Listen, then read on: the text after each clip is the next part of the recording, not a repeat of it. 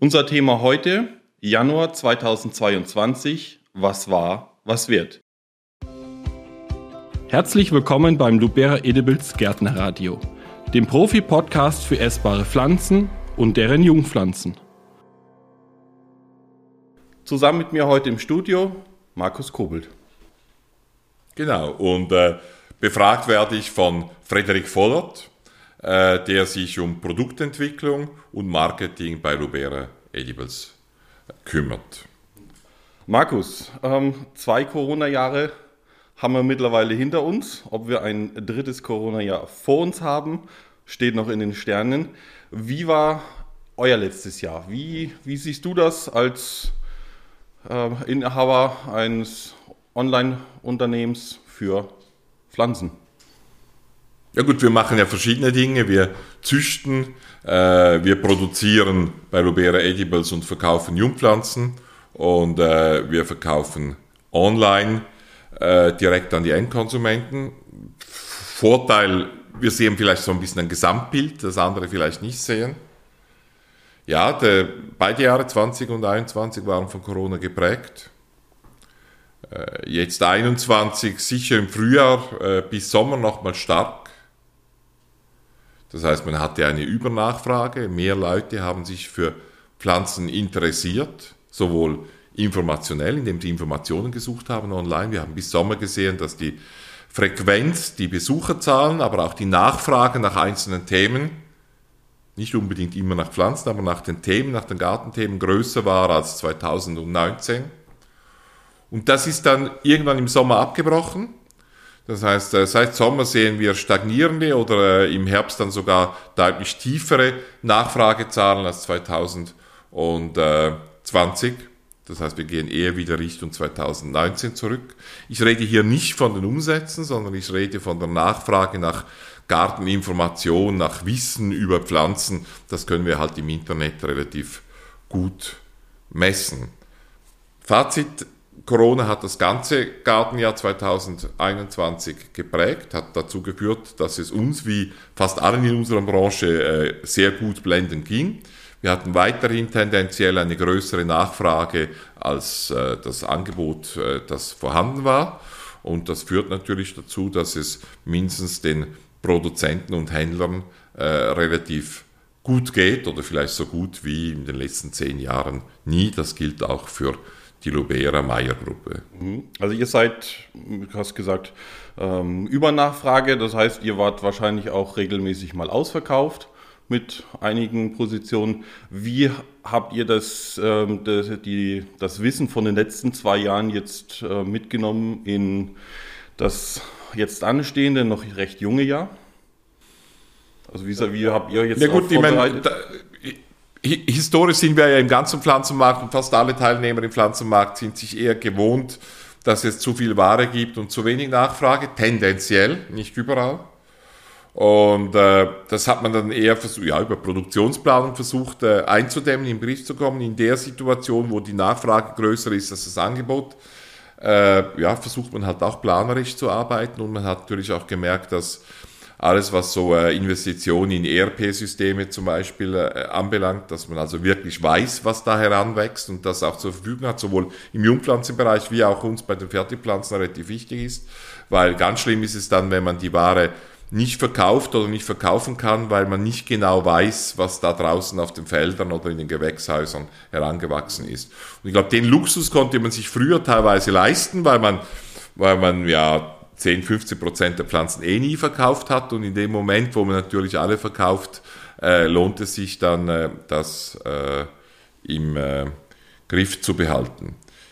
Ich glaube aber, dass diese, diese fast unnatürliche Situation, es ist eine unnatürliche Situation, wenn die Nachfrage größer ist als das Angebot, weil, weil äh, historisch und über alle Branchen betrachtet ist eben tendenziell das Umgekehrte äh, der Fall. Oder man hat so Branchen, wo wir Schweinezyklen haben, wo halt dann irgendwann die, die Nachfrage viel größer ist als das Angebot und dann äh, äh, produzieren alle wieder und dann fällt das wieder in sich zusammen. Pflanzen gehören vielleicht eher ein bisschen in die Richtung, wo es Richtung Schweinezyklus tendiert. Und siehst du das schon, dass wir jetzt äh, uns in so einen Schweinezyklus hineinbewegen oder schon drin sind? Oder wie sind so deine Aussichten für dieses Jahr, fürs nächste Jahr? Es ist natürlich jetzt heikel, oder? Äh, aber ich versuche trotzdem so zusammenzufassen, was ich halt weiß, weil ich eben in verschiedenen Branchenteilen eigentlich tätig bin. Äh, Endverkauf online, Produktion äh, Baumschulware, Verkauf an Großhändler und äh, Jungpflanzenproduktion. Und ich würde sagen, de facto beginnen wir uns in einer Überproduktion zu bewegen, aber die meisten werden es dieses Jahr noch nicht merken. Ja, das ist die gute Situation, weil ja nicht alle unseren Podcast hören, oder? Das ist ja das Geheimnis. Also Sie, wenn Sie diesen Podcast hören, haben Sie einen eindeutigen Vorteil, oder? Äh, aber äh, nein, Witz be beiseite. Wenn wir unsere Zahlen anschauen, auch beim Jungpflanzenverkauf, dann ist es wahrscheinlich schon so, dass wir objektiv jetzt äh, wahrscheinlich leicht überschießen. Das wird mehr produziert. Und wie immer ist es ja so, äh, wenn man auch nur leicht überschießt, sieht das dann so aus, wie wenn die Überproduktion gigantisch wäre. Auch das Umgekehrte ist der Fall. Äh, auch in den letzten zwei Jahren war es ja so, wenn das Angebot nur leicht kleiner war als die Nachfrage, hat das dann, der Gap hat viel größer ausgesehen, weil jemand, der seine Ware nicht bekommt, der fragt dann an fünf Orten nach und dann hat man also subjektiv das Gefühl, dass die Übernachfrage fünfmal größer ist, als sie effektiv ist. Das Gute jetzt aber ist folgendes, alle in der Branche haben noch diese Mangelsituation in ihren Knochen. Ja? Die kaufen jetzt ein. Und die kaufen tendenziell, ich sag's, Sie haben den Vorteil, die Sie jetzt zuhören, ich sag's, die kaufen tendenziell zu viel ein. Ja? Und darum werden wir das wahrscheinlich 2022 noch nicht so richtig spüren, dass wir eher Richtung Überproduktion laufen, weil jeder aus der Angst der letzten zwei Jahre heraus noch ein bisschen mehr einkauft und darum können wir es uns leisten, dass wir ein bisschen zu viel produziert haben. Aber längerfristig glaube ich schon, äh, dass da wieder gebremst werden muss, oder? Mhm. Ähm, man sagt ja immer so schön, der Markt regelt das. Grund, äh, Übernachfrage, äh, Übernachfrage, Unterangebot. Ähm, wie oder wie siehst du das mit der Preispolitik? Was, ähm, also wie könnten sich die Preise entwickeln? Die Preise sind ja ähm, je nachdem, wenn, wenn man äh, zehn Gärtner fragt, kriegt man mindestens acht bis neun, wenn nicht zehn Antworten, dass die Preise eigentlich immer zu niedrig sind. Was ja, würdest du da eine Strategie sehen, wie man da etwas, an der man da etwas ändern kann? Ja gut, ich bin ja in der privilegierten oder auch nicht privilegierten Situation, dass ich äh, eine Firma in der Schweiz und eine in Deutschland habe. Und äh, vor allem jetzt auf Deutschland bezogen heißt das, äh, äh, was ist der Grund, warum unsere Firma in Deutschland immer viel weniger rentabel war als die in der Schweiz? Vor allem in den letzten ein, zwei Jahren. Und das hängt stark mit äh, auch jetzt der Inflation, gerade in diesem Jahr zusammen. Also wenn wir jetzt das aktuelle Geschäftsjahr anschauen, wir haben Inflation, wir haben Preissteigerung, wir haben Lohnsteigerungen schon seit zwei, drei Jahren relativ stark in Deutschland. Und das hat sich bei den Preisen nicht gespiegelt und das geht halt auf die Länge nicht, oder? Das heißt, äh, der produzierende Gartenbau kommt nicht drum herum, Preise zu erhöhen. Und, äh, und das muss man halt versuchen, möglichst clever zu machen. Clever heißt nicht unbedingt versteckt, sondern vielleicht eben transparent. Das heißt, man muss, muss, muss klar gegenüber seinen äh, Nachfragern halt äh, klare Strategien fahren. Also bezüglich dem Endkonsumenten glaube ich nicht, dass das wirklich ein Problem ist. Einfach weil bei den meisten unserer Produkte keine Preistransparenz gegeben ist. Das heißt, niemand vergleicht die Preise der Staude XY. Ja, vielleicht online haben wir die unvorteilhafte Situation, dass bei Google Shopping dann alle Produkte so schön nebeneinander platziert sind mit den Preisen. Ja, da schon. Äh, aber im Wesentlichen wird nicht verglichen. Und äh, das mögen ein paar Eckpreise sein, aber da geht der Konsument nicht Preis äh, vor. Und äh, wir haben ja ein bisschen, wir haben ja relativ systematisch für unsere Preissteigerungen in unserem Online-Shop halt den Markt angeschaut und das haben mindestens in der Online-Teilbranche, die natürlich ganz klein ist, alle begriffen und man kann sogar sagen, dass da die Preise jetzt deutlich höher sind, als sie im physischen Geschäft sind. Und das scheint kein Problem darzustellen. Bei uns jedenfalls nicht und bei unseren Mitbewerbern online auch nicht. Also Ich glaube, gegenüber dem Endkonsumenten ist das kein Problem. Da ist vor allem bei Baumärkten und beim Lebensmitteleinzelhandel eine zu große Angst vor der Brechung, Durchbrechung von, von Grenzpreisen. Und äh, ich glaube nicht, dass sich das auf die Menge auswirkt. Ist der umgekehrte Effekt vom Discounting. Oder die, viele dieser Anbieter haben ja immer Discounting gemacht und behauptet, dass sie mit dem Runterbrechen von den Preisen die äh, Mengen überproportional steigern können. Das konnten sie in unserer Branche nie. Das ist nur eine Behauptung. Wir haben das bei unseren Kunden immer wieder verfolgt. Es stimmt nicht, oder? Sondern die haben einfach das Volumen, das Ertragsvolumen unserer Branche der grünen Pflanzen runtergebrochen, äh, haben natürlich etwas Menge gewonnen, aber nie überproportional zu dem, was wir an Umsätzen verloren haben. Umgekehrt, wenn wir jetzt mit den Preisen hochgehen, ist es auch nicht so. Dass wir, das kann sein, dass das Volumen ein ganzes klein wenig besser, kleiner wird, aber alle in der Branche werden mehr verdienen und das ist letztlich eben auch gut für den, für den Endkonsumenten, weil er braucht Pflanzen. Und er braucht gute Pflanzen und er möchte Diversität und er möchte Neuheiten, er möchte Innovation. Und das geht nur, wenn man äh, gesund verdient. Die, die Frage vielleicht ist, die sich noch genauer stellt, wie man die Preissteigerungen, wir haben jetzt über den Endkonsumenten geredet, wie man die dann äh, gegenüber dem Großhandel, größeren Abnehmern, wir zum Beispiel gegenüber unseren Jungpflanzenkunden, dann unsere Jungpflanzenkunden gegenüber den den, äh, den äh, Großhändlern, wie man das umsetzen kann. Ich meine, obwohl es letztlich nicht der entscheidende Punkt ist, ja, man kann natürlich kommunizieren und muss wahrscheinlich auch kommunizieren, dass man halt unter Druck steht. Das heißt, dass man selber überall von den Preisen, Preissteigerungen überrollt wird. Jeder kann die Inflationsrate zum Beispiel in Deutschland sich ansehen, in den USA ist es noch höher. Äh, was sind wir jetzt bei 5, 6 Prozent? in diesem Bereich. Und äh, ich denke, dass es unsere Produktionsbranche noch stärker trifft, weil halt sehr viel äh, Erde, Transport, äh, Rohstoffe, Energie, äh, Plastik äh, verbunden ist. Das führt halt dazu, dass es überproportional ist. Und ich glaube, so größenordnungsmäßig, dass man da an 10, 15 Prozent der Preissteigerungen nicht herumkommt. Einfach um das auch gesagt zu haben, wir haben das bei den Endverkaufspreisen online im Wesentlichen umgesetzt. Nicht überall, aber ich sage mal zu 80 Prozent haben wir diese Preissteigerung von 10, 15 Prozent umgesetzt. Und äh, das wird im Großhandel auch notwendig sein. Wenn man das macht gegenüber seinem Partner, versucht also diese Preissteigerung durchzusetzen, glaube ich, also glaube ich, dass, ich, dass es schon Strategien gibt, die sich bewähren. Das erste ist einfach mal so, es ist kein Trick, sondern es ist eine klare, transparente Position, dass man auch mal zeigt, dass man bereit ist, auf Umsätze und auf Volumen zu verzichten. Am besten macht man das. Jeder Produzent produziert ja, das hat sich über die Zeit entwickelt, man produziert seine Kernprodukte und dann kommt irgendwas dazu, noch was dazu, dann hat der Großhandel mal etwas angefragt, haben gesagt, das können wir auch machen, machen wir auch. Und dann kommen so Produktgruppen dazu, die eigentlich nicht mehr zum Kern gehören, nicht zur Kernkompetenz, wo man auch zugegebenermaßen etwas mehr Probleme hat als mit der eigenen Kernkompetenz, wo man auch vielleicht ein bisschen Qualitätsprobleme hat, ja, weil, weil, weil man vielleicht nicht ganz genau für das Produkt eingerichtet hat. Bei uns war das auch der Fall. Äh, bei also Lubera gegenüber unserem Großhandelspartner in der Schweiz und wir haben die letzten zwei Jahre diese Sachen systematisch abgebaut. Ja? Einfach gesagt, machen wir nicht mehr.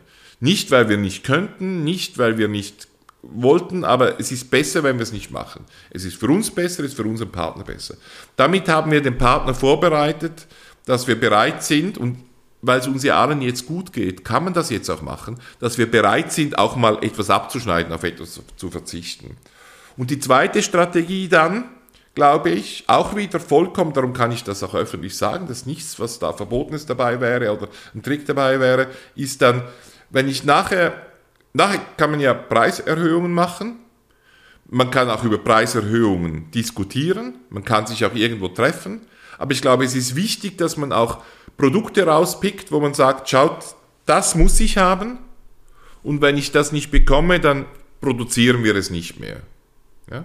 Wenn ich nicht solche Fälle in meinem Portfolio habe, die ich dann mit meinem Partner dann bin ich nicht, die ich dann mit meinem Partner diskutieren kann, dann bin ich nicht glaubwürdig.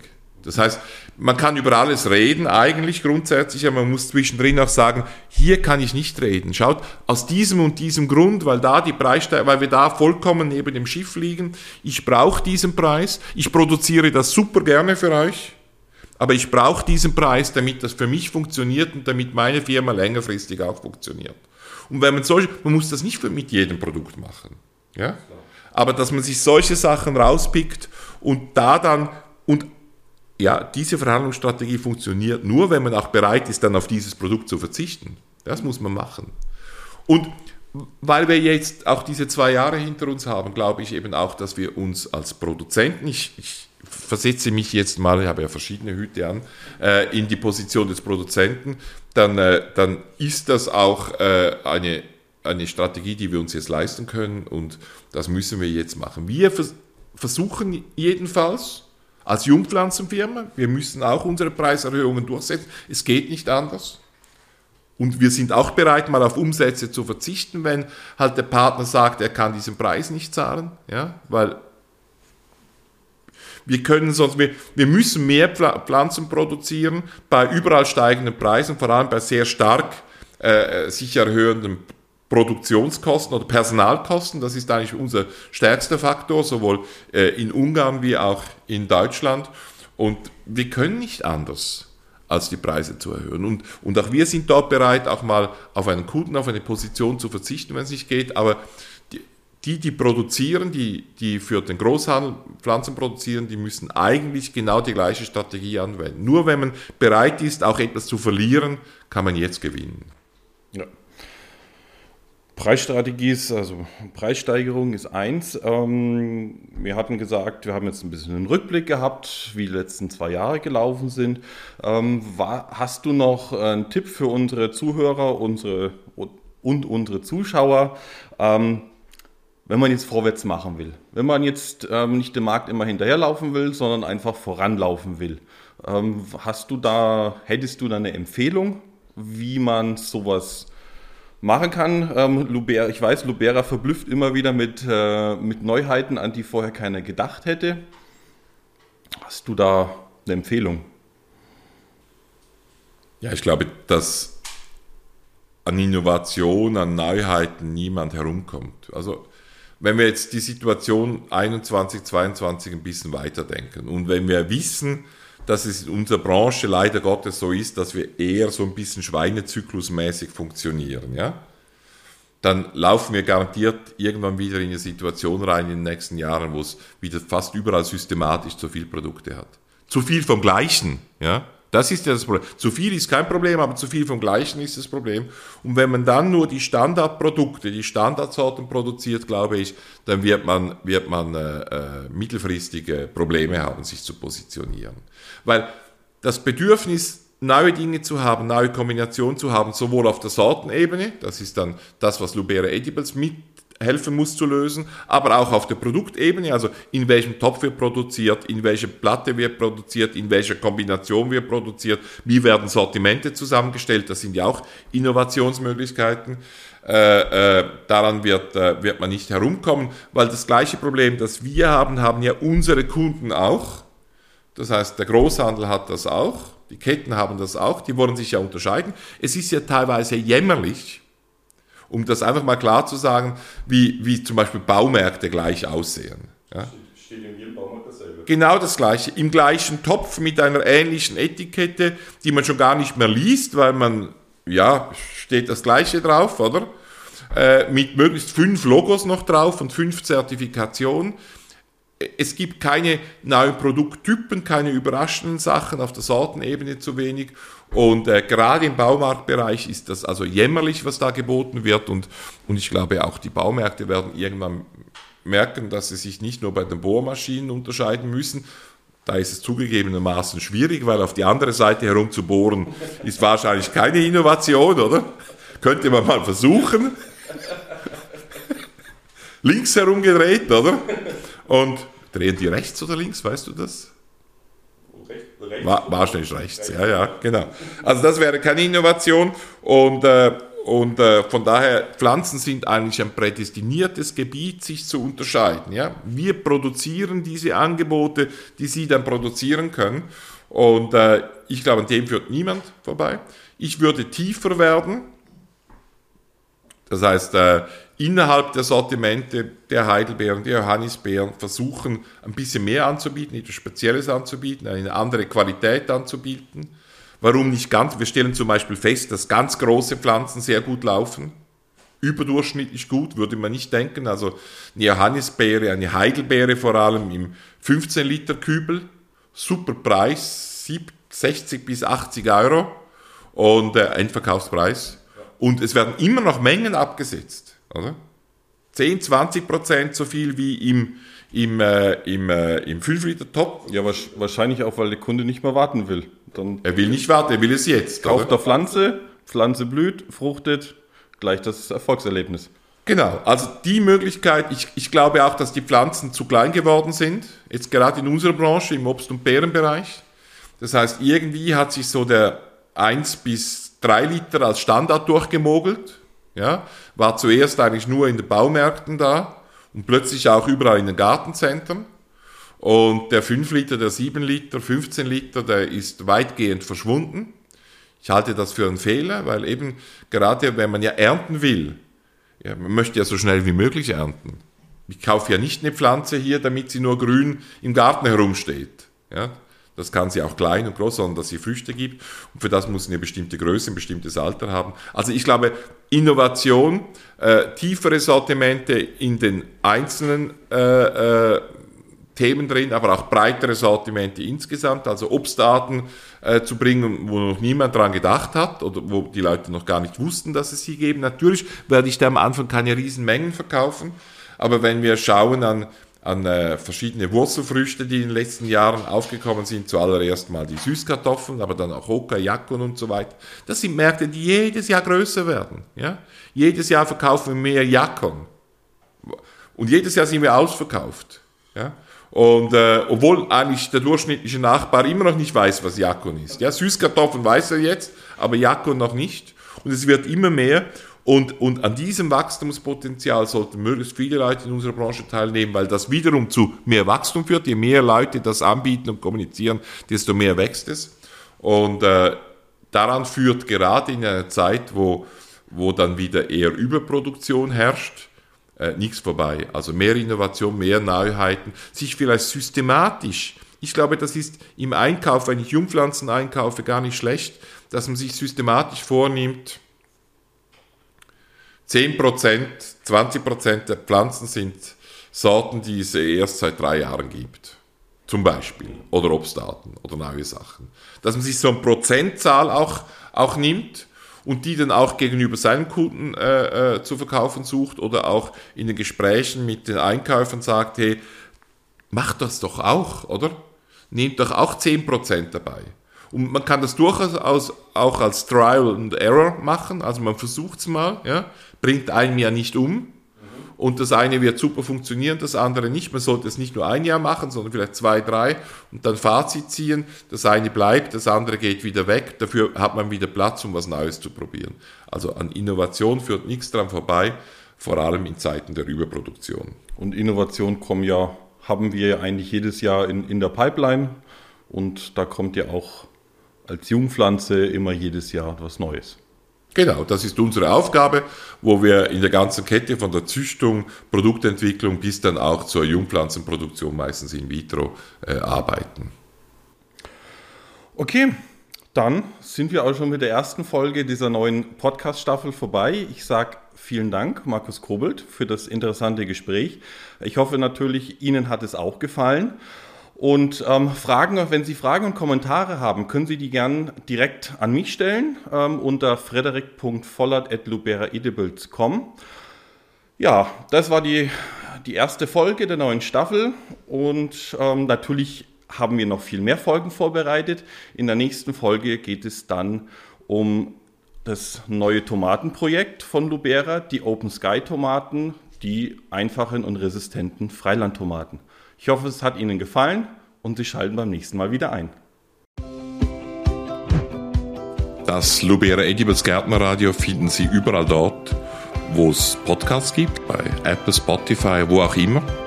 Bitte raten Sie uns dort. Und dann freuen wir uns auf den nächsten Podcast mit Ihnen.